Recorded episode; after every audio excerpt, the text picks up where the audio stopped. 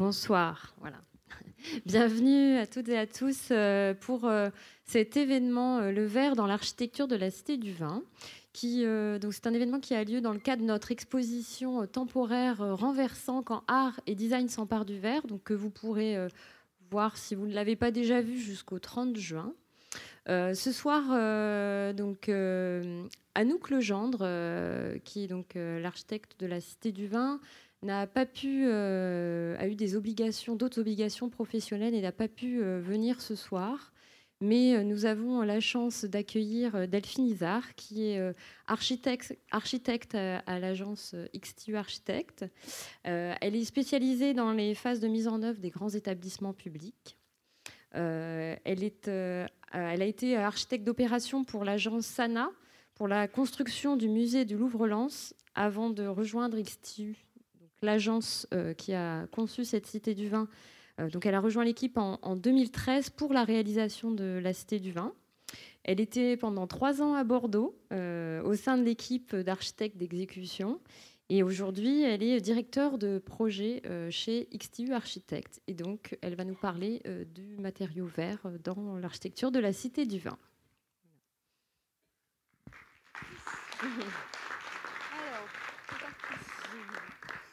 Bonsoir. Alors tout d'abord, je tenais à vous présenter les excuses d'Anouche Legendre euh, pour ce soir, mais en fait, si elle n'est pas là, c'est un petit peu à cause de vous. C'est que, ce bâtiment marche trop bien, ce bâtiment a un trop grand rayonnement euh, et trop de succès, et ça arrive aux oreilles d'autres personnes qui veulent qu'on leur fasse des musées aussi. Donc, du coup, elle est appelée régulièrement pour ça. Donc, euh, des fois, elle ne peut pas répondre aux sollicitations de la, Fondation.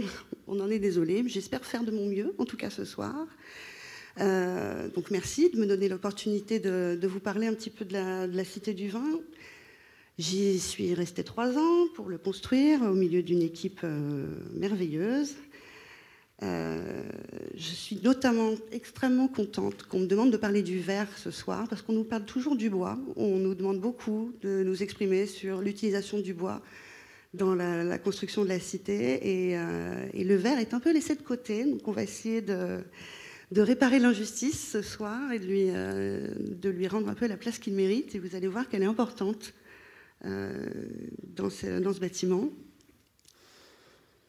Donc on peut parler, on peut parler d'énormément de, choses sur la Cité du Vin, mais je pense que ce qu'on n'évoque pas assez, c'est comment, on est arrivé là, comment euh, XTU a réussi à, produire cet objet. Euh, il n'est pas sorti comme ça, euh, il n'a pas jailli tout d'un coup. on nous a demandé, venez rejoindre un concours, on va faire une Cité du Vin à Bordeaux, magnifique. On vous fait ça. Non, ça marche pas trop comme ça. Euh, la Cité du Vin, est issue euh, d'une réflexion de, quasiment 20 ans d'Ixtu sur, euh, sur les territoires, sur, l'environnement, sur les flux, sur les flux naturels, sur les flux de personnes, sur tout ce mouvement. Et, donc ce mouvement appliqué à l'architecture. Donc ça a été maturé pendant 20 ans, comme certaines boissons par exemple. Et puis tout d'un coup, ça s'accélère. Euh, ça s'est accéléré dans les quelques années euh, qui, ont, précédé le, concours de la Cité du Vin, euh, notamment par deux, deux, projets dont je vais vous parler brièvement. le premier, c'est le musée de la préhistoire à Jongkok, en Corée du Sud, qui a été réalisé juste avant, juste avant la Cité du Vin et euh, qui montre vraiment le, travail qu'a fait XTU sur la, relation au site, la relation à la terre, au relief, à la topographie, et qui montre aussi euh, à quel point l'élément liquide, la, forme libre, euh, revêt une importance vraiment particulière aux, yeux d'Anouk Legendre et Nicolas Desmazières, donc les fondateurs. Et euh, ce travail aussi sur le reflet que, euh, que, vous pouvez voir ici, que vous pouvez voir là. Regardez, on est sur une vague, c'est merveilleux. ce travail sur le reflet, là plutôt l'évocation du métal liquide, euh, du mercure qui viendrait, qui viendrait suivre la topographie, ce travail sur le reflet, il laisse déjà présager ce qu'on va, ce qu'on va sortir pour la Cité du Vin, c'est-à-dire cette application du reflet du reflet de l'environnement, du reflet euh, des gens, euh, appliqué donc au métal poli ici, mais qui pourrait très bien être appliqué au verre. Donc c'est, c'est quelque chose avec lequel on aime jouer depuis très longtemps. Et ça a vraiment atteint son, son objectif à Jangkok. Euh, voilà, ça c'est l'intérieur, c'est joli. Si vous allez en Corée, allez voir, c'est vachement beau. Donc ça, ça s'est vraiment maturé, ça a atteint sa maturité à Jangkok et on était prêt pour la Cité du Vin à sortir vraiment tout ce qu'on pouvait sortir des éléments comme le métal et le verre. On, savait faire euh, et, on avait envie de le faire encore surtout. Le deuxième projet, euh, curieusement, il n'a pas l'air de ressembler trop à la Cité du Vin, effectivement. Il a hélas pas été construit, c'est le musée des civilisations à Saint-Paul euh, à La Réunion. Donc toujours très attiré, très ancré dans le site très, euh, très en relation avec la topographie, mais ce qui, caractérise euh, ce musée-là, c'est une pure recherche du mouvement, qui là a été euh, est issu en fait des, des vins dominants sur cette région de la Réunion et qui a donné donc des lignes de force sur l'enveloppe, certes du bâtiment, mais aussi ces lignes de force se sont introduites à l'intérieur se sont prolongées jusqu'à définir euh, la muséographie vraiment euh, à, l'intérieur de ce, musée. Et donc ça, démontre vraiment euh, à quel point l'enveloppe et l'intérieur dialoguent énormément dans les projets que, que produit. Et ça va se voir dans, dans, énormément de nos réalisations, et notamment dans la Cité du Vin, vous allez le voir. Et alors, Effectivement, Anouk pas là ce soir. Pourquoi? Euh, Parce qu'il y, a eu un avant Cité du Vin pour nous, il y a eu un après. Euh, la Cité du Vin, elle est issue d'une réflexion, elle est issue d'une démarche, d'une expérimentation sur les territoires, sur le mouvement, sur tout ça. Mais on ne s'est pas arrêté là. Elle, elle fait partie en fait d'une démarche qui continue toujours et euh, une démarche qui est assez prolifique, puisque la, Fondation pour l'écotarium de la de San Francisco nous a appelés euh, cette année pour qu'on leur produise euh, une nouvelle structure pour accueillir, pour accueillir leur fondation. Et là, pour le coup, le verre, il y aura une place prépondérante, vraiment, que ce soit pour abriter les collections à l'intérieur, donc les collections vivantes, hein, tout le biotope de, de la baie San Francisco, donc euh, des poissons, de la faune, de la flore. Et puis bien sûr sur l'enveloppe euh, extérieure qui sera elle aussi euh, vitrée. Et, là on peut vraiment voir la, parenté qu'il y a entre la Cité du Vin et, le Bay Ecotarium Foundation c'est euh, ce biomimétisme, en fait, cette animalité qu'on a. On, compare assez souvent euh, la cité du vin parfois un animal un peu bizarre, un, scarabée, euh, un petit insecte à carapace dorée. on ne sait pas trop ce que c'est, mais ça doit être une bestiole. ici, le, biomimétisme est là également. C'est une, une physalie, une, une, méduse, un animal sous-marin et iridescent qui serait qui serait remonté à la surface, qui serait venu s'échouer, euh, s'échouer là avant de repartir peut-être, on ne sait pas. Et, euh, et, ce matériau vitré euh, va nous permettre, si le, projet se fait, de rendre vraiment cette, tout ce caractère animal, toute cette, cette iridescence. Le, le, verre va nous permettre de faire un truc, je pense, merveilleux là-dessus. J'espère fortement que ça va se réaliser pour pouvoir suivre le chantier, bien évidemment. Ce serait bien. Et enfin, euh, je, parlais du verre comme matériau qui peut vous permettre de, faire vraiment tout, ce que tout, ce dont vous rêvez. Euh, XTU, en parallèle de, la recherche euh, esthétique et, et, des concours d'architecture, XTU a développé un pôle de recherche euh, en développant ce qu'on appelle, nous, les biofaçades. Donc, ce sont en fait des, containers dans lesquels on élève des microalgues. on les élève, on les récolte, donc c'est de l'agriculture, tout bêtement, dans des containers en verre euh, qu'on applique maintenant à, des façades de bâtiments. Donc c'est vraiment un tournant dans ce qu'on... On parle beaucoup en ce moment de végétalisation des façades, on va mettre les toits en culture. Euh, bah, nous, on met les façades en culture, on fait ça en vertical. Donc on utilise tout le potentiel euh, de la ville pour euh, venir faire de l'agriculture, venir faire quelque chose de rentable, de viable et de joli si ça se trouve. ici, ça c'est le, prochain bâtiment qu'on va construire. Ce sera la première utilisation donc, de ces grands containers en verre à l'échelle d'un bâtiment, on a fait beaucoup de prototypes, on a développé le, prototype avec justement énormément de fabricants de verre, avec Saint-Gobain, avec AGC, et là on est prêt.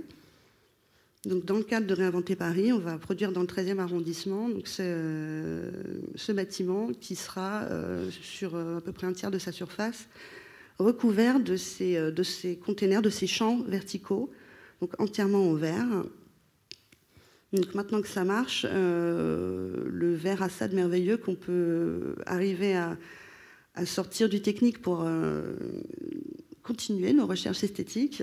C'est un matériau qui rassure les investisseurs parce que la filière est là, le savoir-faire euh, est là. on ne présente pas un nouveau matériau. Au final, c'est un aquarium, c'est tout. Mais euh, on peut maintenant commencer à, repartir de ce conteneur en verre et en faire quelque chose de très esthétique. Ça, c'est le dernier prototype qui sera jamais produit. C'est celui qui est en ce moment au Centre Georges Pompidou à Paris. Euh, c'est peut-être la dernière fois qu'on le verra comme ça, aussi simple. Maintenant, on va commencer à pouvoir s'amuser un petit peu avec le verre, justement, et, euh, et à faire des projets surprenant, j'espère, et en tout cas rentable, parce que le but est quand même de cultiver, rentabiliser, euh, faire en sorte qu'il y ait une économie qui se crée. Euh, c'est très très important, en tout cas en ce moment. Bon, le sujet qui nous intéresse, le voilà.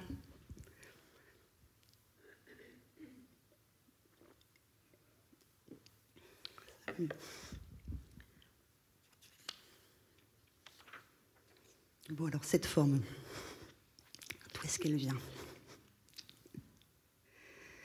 Alors cette forme, elle vient donc de 20 ans de recherche, 20 ans de réflexion sur euh, ce qui nous entoure, sur l'environnement, sur les gens, sur les flux, je vous l'ai dit.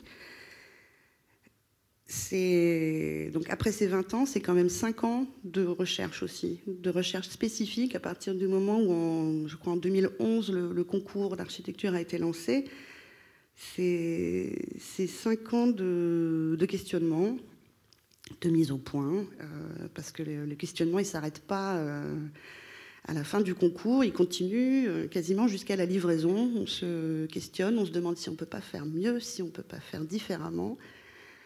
donc ce que vous avez devant vous, c'est un questionnement ambulant. On n'a pas arrêté de se poser des questions. Je pense qu'on s'en posera encore un peu plus tard.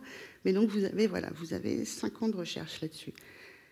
Alors dès les premières phases, en fait, euh, dès les premières visites, euh, Anouk Legendre et Nicolas Desmazières m'ont confié que c'était le, c'était le site qui les avait, euh, qui les avait vraiment décidés, qui les avait euh, convaincus qu'ils, pouvaient gagner, ils pouvaient le faire.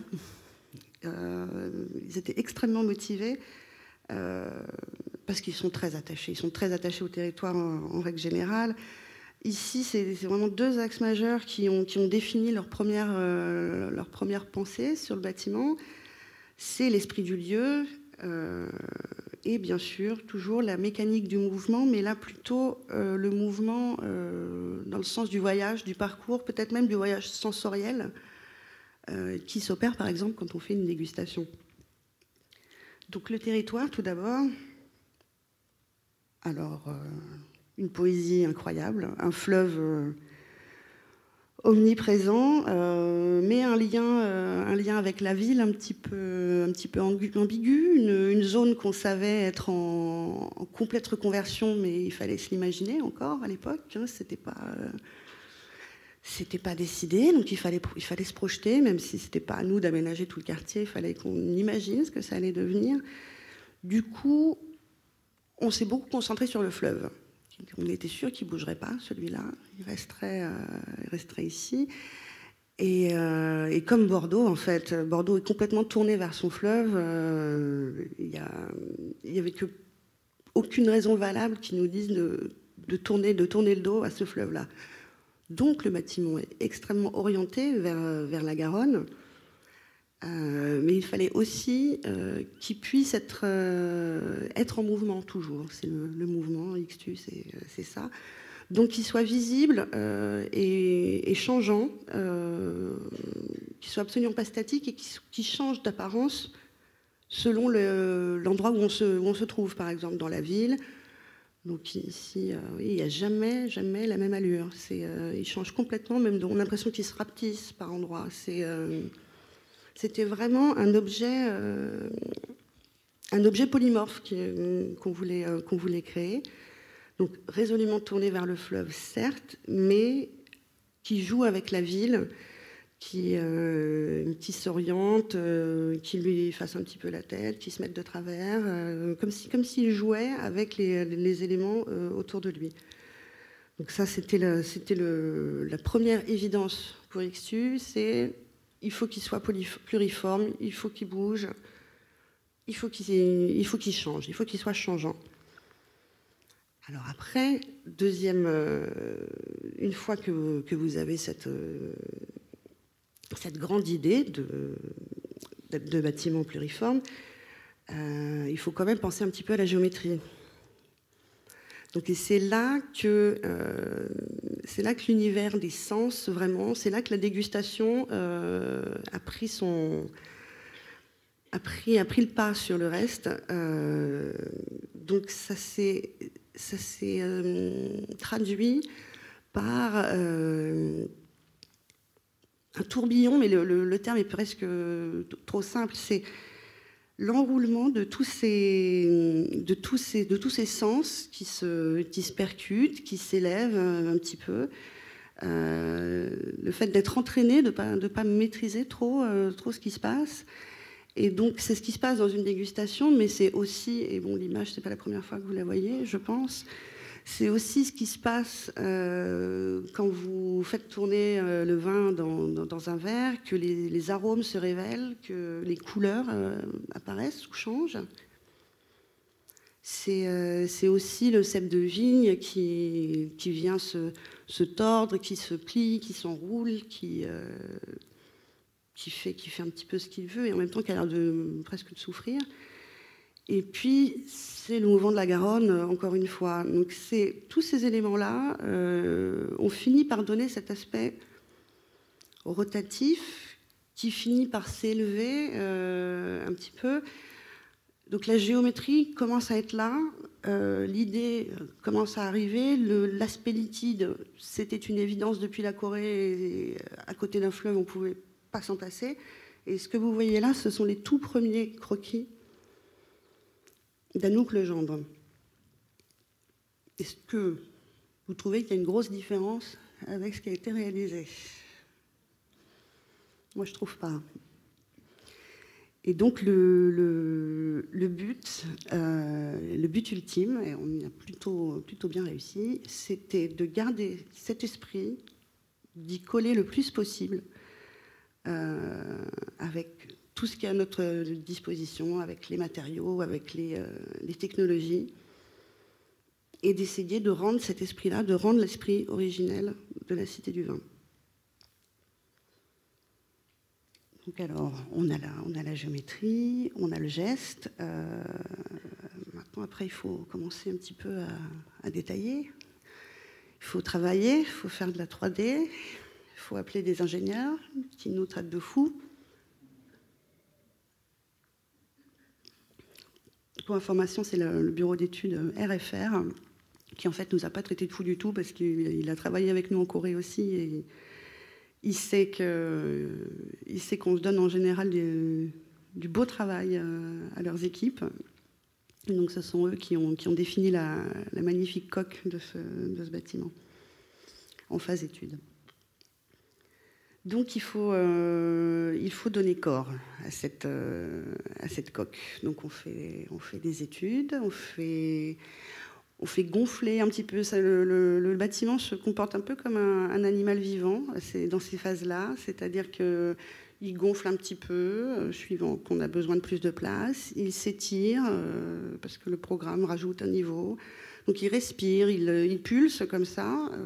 Donc, et au bout d'un moment, il revient à sa forme presque originelle. Après, il faut le confronter à tout plein d'autres choses, à l'ensoleillement, au comportement au vent, tout plein de petites séries qui, on se demande comment on faisait avant la 3D, hein, parce que voilà, ça c'est les essais au vent par exemple. Presque du Warhol, magnifique. Et donc au bout d'un moment, on fait tout ça, on arrive à cette, on arrive à cette forme euh, qui s'envole un petit peu, qui commence à, qui commence à tourbillonner tellement qu'elle s'envole, donc il faut la rattacher au sol parce que le, territoire est important. Et donc on a créé ces rampes sur les côtés euh, qui viennent comme ça l'attacher, l'ancrer dans son, dans son marnage. Euh, elles ont aussi un petit avantage, c'est d'élever le sol, le niveau d'intervention des pompiers de 10 mètres, ce qui nous permet de ne pas être euh, dans un établissement de grande hauteur, pour votre information. Les pompiers viendront vous sauver jusqu'au dernier étage, sans problème. Et donc on a ancré ce bâtiment on l'a ancré par les rampes, on l'a ancré par ce patio central qui est vitré, qui est, euh, qui est, primordial, euh, puisqu'il relie, il relie en fait tout plein, d'éléments différents. Après, on va le voir un peu, un peu mieux après. Donc il, euh, il vient, il est là pour empêcher le bâtiment de s'envoler, pour rappeler le lien à la terre qui est très très important pour nous, et pour vous aider à vous orienter aussi, parce que c'est important. Donc, on a cette géométrie qui est définie. Euh, techniquement, euh, on arrive à peu près. Euh, après, ce qui va définir aussi tout ce, tout, ce, volume, c'est le programme, bien entendu. Et, et, le programme a un lien très très fort avec ce qui va se passer à l'extérieur. Donc, typiquement, très rapidement, l'accueil, euh, tous les espaces au rez-de-chaussée sont en lien euh, avec la ville, par exemple. Vous avez la plateforme touristique, vous avez, euh, des livraisons, vous avez l'accueil des publics. Donc ça, il faut que ce soit très ouvert. Voilà, premier cahier des charges. Les espaces événementiels qui sont au-dessus, déjà, vous êtes un petit peu plus dans l'intimité. Vous n'avez pas nécessairement envie que tout le monde vous voit. Vous, vous aimeriez bien voir aussi un peu, mais ça nécessite une intimité. Donc euh, demi-vitrage. les, euh, les ateliers de dégustation, c'est un petit peu la même chose. L'exposition permanente, c'est un pur parcours immersif. Donc, pas de vitrage, merci, c'est gentil. Il faut, qu'on soit dans le noir, il faut qu'on soit dans, dans l'entre-soi. Et enfin, au dernier étage de la tour, euh, vous avez les bureaux de la fondation, vous avez le restaurant, vous avez le belvédère, et là, il faut, qu'on y voit clair, il faut qu'on voit la ville. Donc tout ça, tout ce programme mis bout à bout, au final, ça nous définit déjà les niveaux de transparence de ce qu'on va mettre sur la façade, qui n'en est pas trop une en fait. Donc on définit, on commence à définir des zones euh, plus ou moins euh, transparentes, plus ou moins opaques on arrive à définir euh, la structure, la structure en bois, voilà, qui n'a pas été facile, euh, facile à faire, je peux, vous le, dire. Donc cette forme, elle est sculptée, elle est enracinée. Maintenant, il faut, euh, bah, il faut l'habiller. Et l'habit, l'habit, c'est la robe. vraiment, quand je dis qu'on ne peut pas parler d'une façade, sérieusement, je ne vois pas comment on peut appeler ça une façade c'est une robe, euh, un, manteau qui va venir se draper euh, autour de cette, coque, euh, de cette coque en bois. Donc voilà, donc après, il faut repartir des jolies petites, dans des jolies petites expériences sur qu'est-ce qu'on va bien pouvoir mettre sur cette coque et comment ça va tenir. Alors pour la petite info, je l'ai appris récemment, je ne savais pas, euh, le bâtiment devait être entièrement recouvert de verre. Euh, c'était comme ça dans les premières phases du projet. Euh, budgétairement, c'était pas tenable, donc très vite, on a très vite rétro-pédalé. Mais il n'empêche que la volonté était là d'avoir une robe uniforme, quelque chose d'homogène, de, fluide surtout. Donc on a commencé un très très gros travail qui a quasiment duré jusqu'à la fin, hein, euh, de dialogue, de composition entre, entre l'aluminium, qui, qui, est venu remplacer le verre par endroits, et euh, le vitrage. Alors avec plein de, plein d'opportunités que nous offre le verre, euh, qui est un matériau qui est finalement assez malléable. Hein, euh, et, puis, euh, et puis aussi un, calpinage qui s'est fait selon les performances qu'on souhaite. Donc j'en ai parlé un petit peu avant. dans les bureaux, il était hors de question de, venir, de venir faire des façades opaques. Tout comme dans l'exposition, il n'y a pas trop besoin d'avoir du vitrage partout. Donc on a commencé à dégager euh, un calpinage, euh, des coloris bien sûr, euh, des essais, énormément d'essais. Donc ici, vous voyez en fait le, travail qu'on a fait entre en partie haute, vous avez l'aluminium doré de quatre fabricants différents, je pense. En dessous, vous avez les vitrages à couche dorée ou à couche claire avec euh, des sérigraphies qui répondent, euh, qui répondent aux, perforations de l'alu. Donc voilà, on avait déjà fait notre deuil de ne pas avoir tout en verre, mais on, voulait impérativement que le dialogue se fasse euh, entre l'aluminium et le verre et de la façon la plus harmonieuse possible. Donc bon, la, couleur dorée a été compliquée à obtenir. On est passé par plusieurs fabricants, on a fait énormément d'essais. On a présenté les prototypes à Monsieur le maire. on a fait plein de choses et ça a duré très très longtemps. Et après, une fois qu'on a choisi cette couche dorée qui a été le plus, le plus compliqué à choisir, il a fallu qu'on les répartisse, qu'on trouve qu'on trouve une allure, qu'on trouve, euh, qu'on perde pas la ligne, encore une fois, qu'on perde pas ces lignes directrices qui, euh, qui viennent donner tout le, tout le mouvement, euh, tout le mouvement quand le, quand la partie basse devient la tour. Donc ça, c'était très important. Et c'est là que le verre, c'est formidable, parce qu'on peut avoir du verre bombé par endroits. Ici, vous le voyez parfaitement, le verre est complètement, il est courbé dans les deux sens. Donc on peut avoir du verre bombé pour suivre la courbe au plus près. Euh, on peut le sérigraphier si on veut. Ici, vous avez des alternances de verre donc à couche dorée et des verres noirs, des verres solaires. Et puis quand on n'a plus trop besoin de suivre, parce que la, ligne s'apaise un petit peu, on repasse sur des verres plans, euh, beaucoup moins chers aussi, hein, il faut le, préciser. Euh, c'est toujours un petit peu un, un équilibre à trouver aussi. Hein. Et donc ces verres plans sont redécoupés, sont plus petits par endroits, viennent, euh, viennent se soulever et parfois sortent même de la ligne directrice et viennent faire comme des, écailles, euh, des respirations. Donc cette forme qui est très lisse, vous voyez, en partie haute, s'écaille complètement, devient un peu rugueuse, comme euh, un petit peu comme le cep de la vigne euh, ou, comme un petit animal encore, pareil. Et, on revient vers une, vers une ligne beaucoup plus, beaucoup plus souple à la fin. Et c'est ce qui, en fait, c'est cet effet de contraste aussi qui donne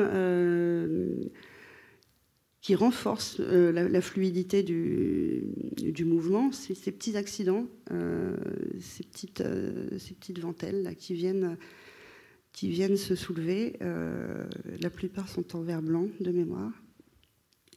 Donc tout ça, ça a été vu, vu, revu, énormément de réunions, toute une modélisation 3D sur le chantier, donc avec les entreprises c'est Coveris, qui est une entreprise locale qui a posé les, qui a posé les verres de la façade. Donc il y en a plus de 900. Ça a coûté 2 millions, ou 3, 2 millions, 2 millions 9, je crois. Donc c'est pas c'est pas la plus grosse partie euh, du bâtiment euh, en vrai. C'est pas le c'est pas le plus gros budget, loin de là. Mais c'est probablement quelque chose qui, euh, je pense qu'il avait fallu mettre le double. Le double aurait été mis. C'est-à-dire que c'est ce qui définit vraiment l'image de, la cité du vin, c'est cette vêture. Donc on en est très content. On a beaucoup travaillé dessus. Les entreprises ont travaillé très fort. Mais euh, le, résultat, euh, le résultat est là.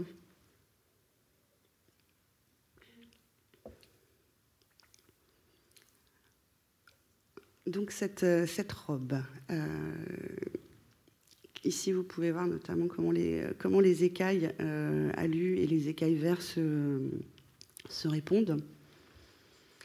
Et il y a un truc euh, merveilleux avec, ce, avec ces vitrages, euh, c'est le reflet. Alors on a, on a déjà parlé du reflet de, du reflet de la ville, du, reflet de l'eau, mais il y a le reflet euh, du bâtiment sur lui-même. Donc ça, par exemple, c'est le reflet des panneaux de verre sur les panneaux d'alu.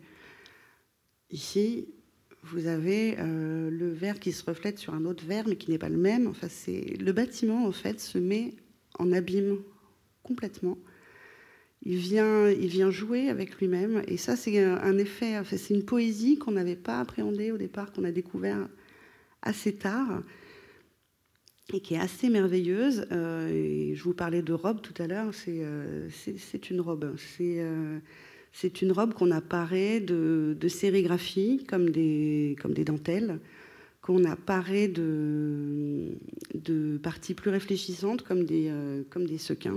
là, on dirait des paillettes qui qui se reflètent. Et donc tout ça, euh, tout ça fait qu'on a, on a vraiment appréhendé la, la, vêture comme un, comme un travail de, de vêtements, vraiment, de, haute couture presque. Hein, quand on fait de la broderie et, des sequins, euh, là on passe vraiment dans la, haute couture. Donc c'est tout cet assemblage, euh, ce calpinage qui est comme la, taille du, vêtement, quand on commence à faire sa coupe, vraiment. Euh, les coutures elles-mêmes, euh, là on les voit bien, euh, la gestion des couleurs, la gestion des dentelles et surtout savoir que ça épouse la forme parfaitement. là c'est du sur-mesure, là on est dans la haute couture, vraiment. Est-ce que quelqu'un se demande pourquoi il y a des trous dans la façade? Voilà. Mais si c'est fini, désolé. Alors, plusieurs, euh, plusieurs réponses à ça. Euh, il y a la ventilation, j'ai entendu, oui, effectivement, il faut ventiler un petit peu. Euh, il y a une. alors, est-ce qu'on le voit là? On ne le voit pas ici. C'était sur une autre image, mais ça désenfume également. Si ça brûle, il faudra bien que la fumée s'échappe. Et enfin, les pompiers rentrent par là également alors plutôt sur l'arrière, mais il se faufile dans ces, euh, failles. Euh, et puis ça nous amusait aussi de faire des trous. Mais euh, la, vraie, vraie, raison, je vous jure, c'est, plus technique qu'autre chose.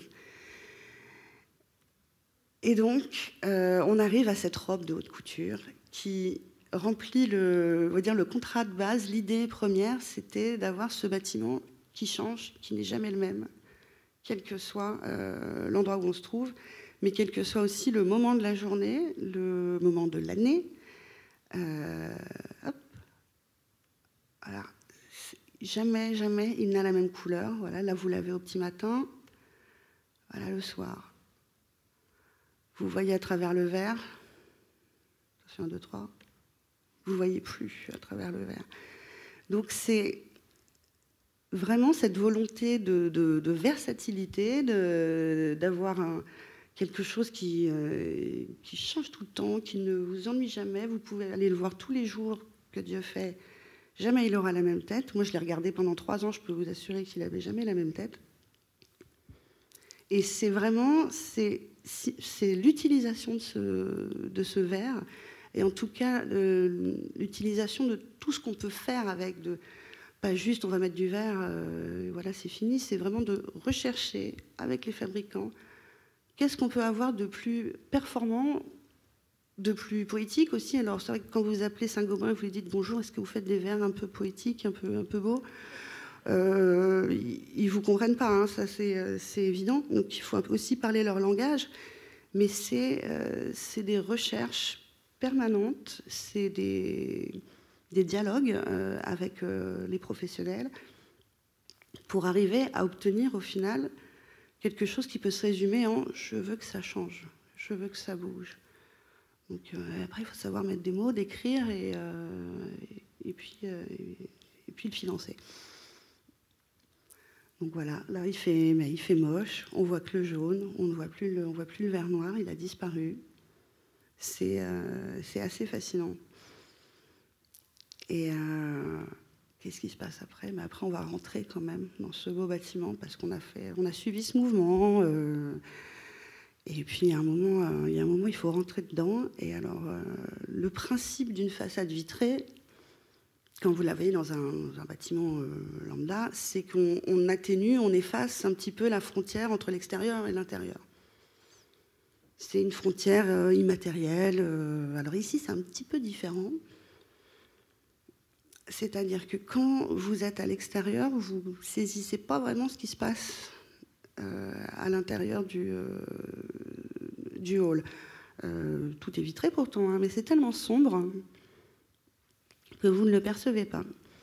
Alors cet effet-là, il, est, il est voulu. le, hall d'accueil de, de, la Cité du Vin, c'est les origines du vin. C'est la, c'est la terre, c'est, le, le, retour vraiment au terrien.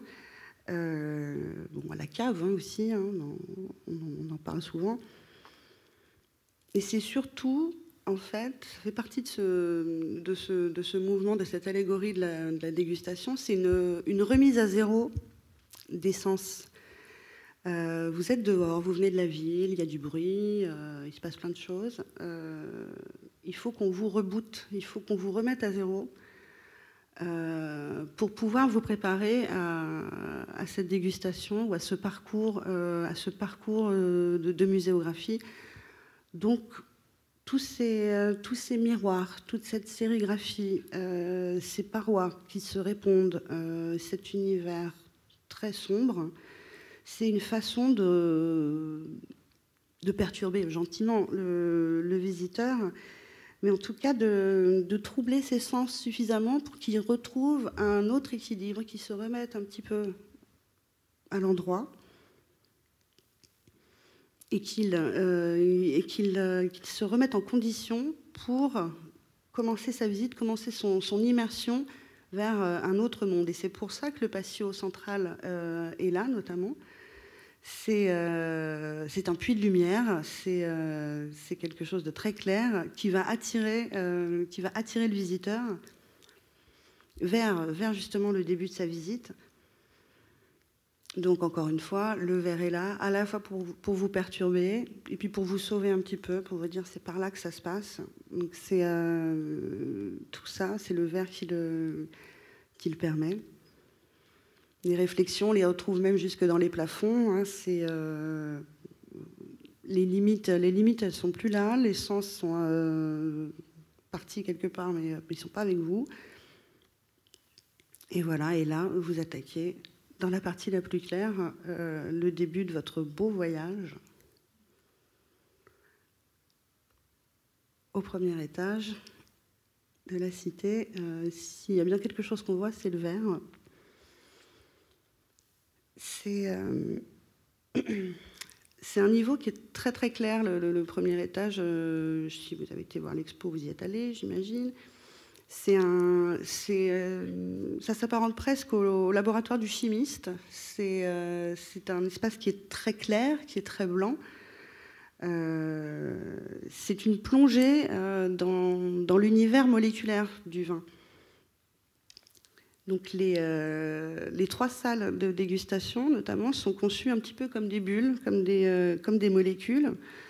Euh, et pourtant, la façon dont on, enfin, la pluralité des utilisations du verre fait que ce sont trois espaces, trois, bulles vitrées, hein, mais ce sont trois espaces qui sont vraiment très différents. Donc vous avez euh, ici, euh, sur le côté rouge, l'espace euh, polysensoriel. Donc c'est pareil, c'est une bulle vitrée, sauf qu'elle est complètement aveugle, celle-là. Elle est complètement aveugle, le verre est opaque, il est doublé par un écran de projection à l'intérieur, et à l'extérieur, il est réfléchissant. Il reçoit une sérigraphie, et en fait, il est là pour, il est là pour structurer l'espace. Il structure complètement euh, tout l'espace du déambulatoire. Il sert, euh, il sert de support euh, média. il, est, il est là, il a, il a, une utilité, il est structurant, il renvoie des reflets qui sont extrêmement intéressants, il renvoie le, passage des gens. donc ça, c'est le premier effet qu'on aime particulièrement dans cet espace. Après, les autres salles de dégustation, elles sont traitées, elles, en verre clair. Donc pareil, un élément assez translucide, euh, recouvert d'une sérigraphie euh, à chaque fois. Donc là, les sérigraphies jouent euh, sur toutes les couleurs du vin. Donc vous avez des sérigraphies rouges, vous avez du pourpre, il y a du jaune également. Donc ça rappelle à la fois les couleurs du vin et ça rappelle les particules élémentaires, les, euh, atomes euh, du vin. On est vraiment dans presque dans le, labo de chimie, avec une certaine poésie de ces petites, euh, ces petites particules qui flottent. Donc on en a sur quasiment sur l'ensemble des verres, je crois. Donc là, ce sont des films sérigraphiés qu'on a mis. Et sur une partie, vous avez également des films réfléchissants. Donc l'avantage du verre aussi, c'est qu'il crée une limite sans en créer vraiment. On a vu ça pour le rez-de-chaussée. Donc vous êtes à la fois dans un, vous êtes dans un élément, dans un endroit où un peu plus intime, vous êtes entre vous, des petits groupes de dégustation, mais vous êtes également visible de l'extérieur. Vous êtes un peu mis en scène et vous voyez, vous pouvez percevoir aussi les gens euh, qui déambulent autour de vous. Donc il y a une frontière. Vous n'êtes pas vraiment complètement dans l'intime. Euh, donc ça, c'est plutôt, c'est plutôt intéressant, surtout quand vous dégustez. Et puis surtout, il y a des moments où vous vous voyez. Donc là, vous êtes plus dans, dans l'introspection. Et quand on parle du vin, qui est, le, qui est le miroir de l'âme, et tout ça, euh, là, là, vous vous recentrez euh, pendant, pendant la dégustation, vous vous voyez en train de déguster. Je ne sais pas si ça plaît beaucoup aux gens ou pas. Mais en tout cas, vous avez une vraie, euh, une vraie possibilité de, bah oui, vraiment de, vous voir, de vous concentrer sur vous-même et ce que vous ressentez aussi. C'est l'intérêt, notamment dans les salles de dégustation, c'est ça. Et donc ça, c'est le, le, miroir permet ça. Euh, il est toujours sérigraphié parce qu'il euh, faut atténuer ces choses. On ne peut pas être sur une frontalité complète. Donc on, on vient nuancer à chaque fois. Et euh, c'est toute, la, toute la beauté de ce matériau, c'est qu'il est, plein de nuances. C'est quelque chose qui est plan et pourtant vous en faites euh, un millier d'utilisations. C'est euh, assez fabuleux. Alors là, on passe au niveau de l'exposition permanente. Et pourquoi il n'y a pas de verre là-dedans? Il n'y a absolument pas de verre. En fait, il y en a un peu. Mais c'est vrai qu'on nous demande plus souvent ce genre de, ce genre de, slides, ce genre d'études, ce genre de photos nous sont très demandés euh, dans le, dans le cadre de séminaires sur la construction bois, sur l'œuvre d'art, sur la, prouesse technique euh, de cette magnifique, euh, de cette magnifique charpente. Et en fait, le verre est là mais euh, il, se, met en retrait, il s'efface un peu euh, de, l'architecture, il laisse un peu, laisse un peu la place à la charpente. Euh, c'est quand même l'endroit dans le bâtiment où on se rappelle de la, de la géométrie extérieure, c'est-à-dire qu'on tout d'un coup on se retrouve dans cet espace qui est très arrondi, on est dans la coque du bateau et on se souvient, on fait ah oui c'est vrai, j'ai vu que c'était un grand, euh, un grand espace gonflé comme ça vu de l'extérieur, je dois être dedans. Vous, avez la perception à l'intérieur de la, de la géométrie euh, que vous aviez vue auparavant. Et néanmoins, Le verre n'est pas là. Il s'est donc il s'est mis en retrait. Il est devenu, il est devenu élément de muséographie. Il est devenu objet. Qu'on dissèque, qu'on étudie de près. vous avez, il est là sous plein de formes différentes, des cloches, des bouteilles. Et donc il est devenu non pas contenant, euh, non pas l'enveloppe de, l'espace dans lequel vous êtes, mais vraiment la chose que vous regardez. Le seul euh, autre endroit où il se trouve dans euh, dans l'espace d'exposition, ce sont en fait des fenêtres qu'on a qu'on a créées, des respirations ponctuelles dans cet espace qui est qui est complètement fermé, des respirations des vues sur Bordeaux euh, à deux endroits différents, plus euh, le patio central. Donc vous avez ponctuellement des petites respirations comme ça euh, au, cours de la, au cours de la visite qui vous laissent présager qu'il y a un moment où vous allez sortir de cet endroit. Vous allez poursuivre, vous allez aller vers autre chose et vous allez peut-être finir par voir un peu la ville autour de vous. Et donc ça, c'est dans le, la continuité de, votre ascension. Donc vous quittez, euh, vous quittez progressivement euh, cette coque de bateau euh, pour entamer l'ascension, l'ascension vers la vers la fin de votre parcours, vers la fin de votre dégustation, puisqu'on a conçu le parcours comme une dégustation au final.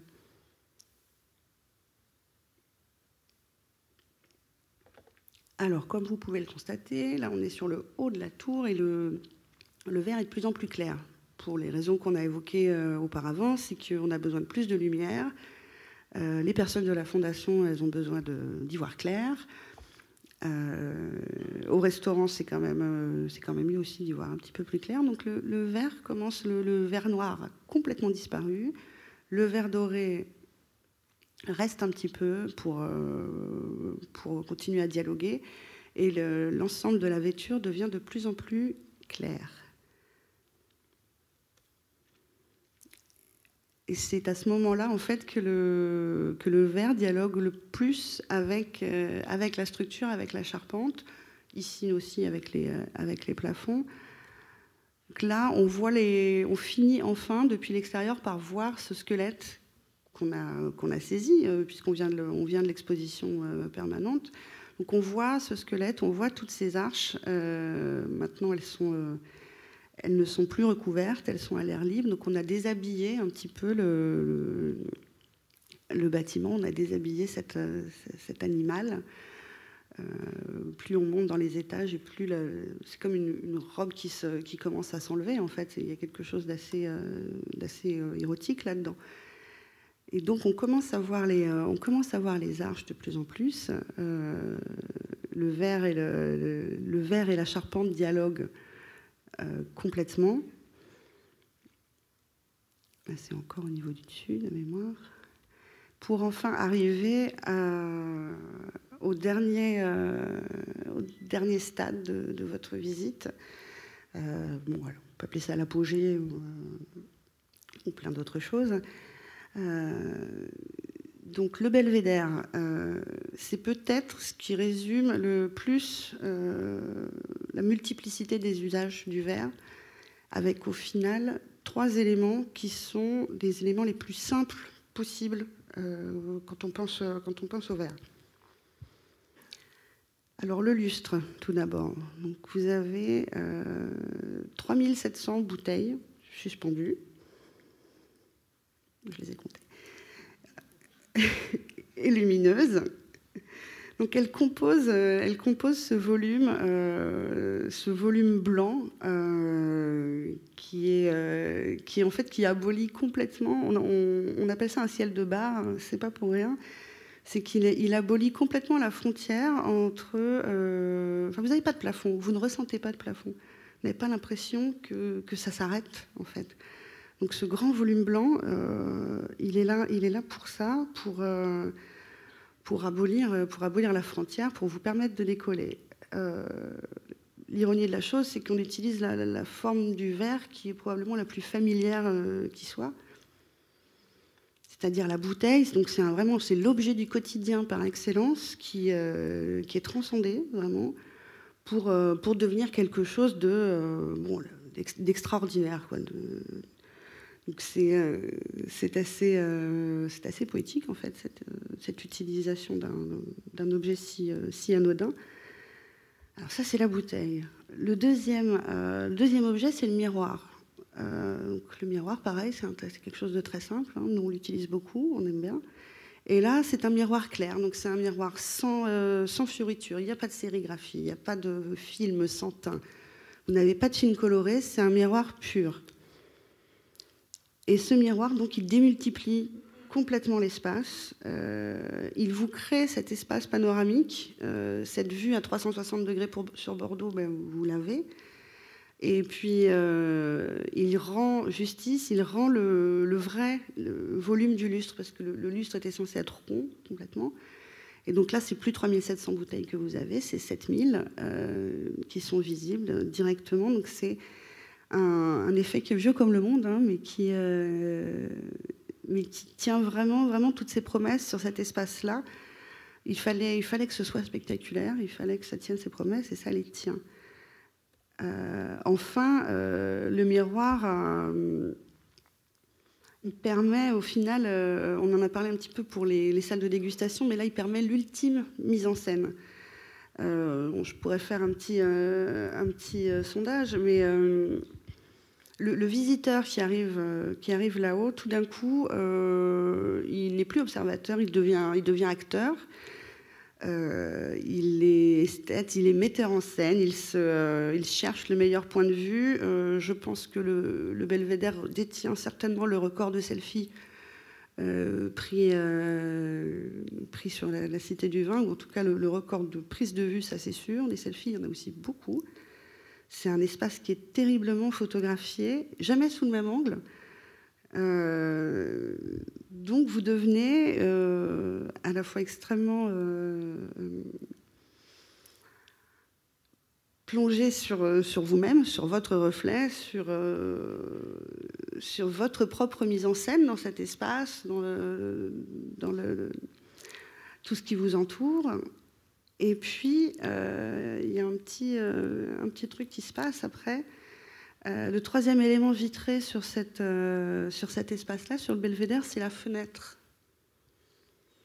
Le truc le plus ancien du monde. je crois que le verre a commencé à être utilisé pour les fenêtres avant d'être utilisé pour les, pour les miroirs.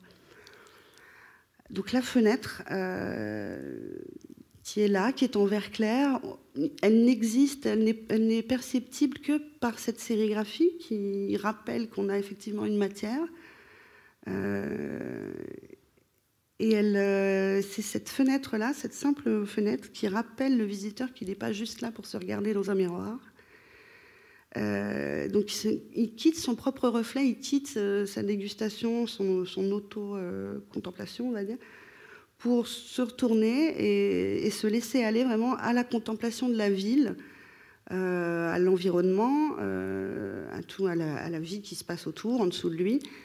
Et, euh, c'est une, assez belle façon, je trouve, de, finir la, visite, justement, c'est d'être passé par tous ces états via le verre, l'introspection, le, les sens perturbés, le déséquilibre, euh, la pure vanité, et de finir sa visite en s'ouvrant, euh, en s'ouvrant complètement sur ce, qui, sur ce qui vous entoure via cette fenêtre. Et, c'était quelque chose qu'on voulait vraiment, que ce soit une, espèce de, parcours, de, voyage un peu tourbillonnant. Et ces différents états du visiteur sans le verre, on n'aurait pas pu les obtenir. Donc euh, voilà, on dit merci le verre en fait.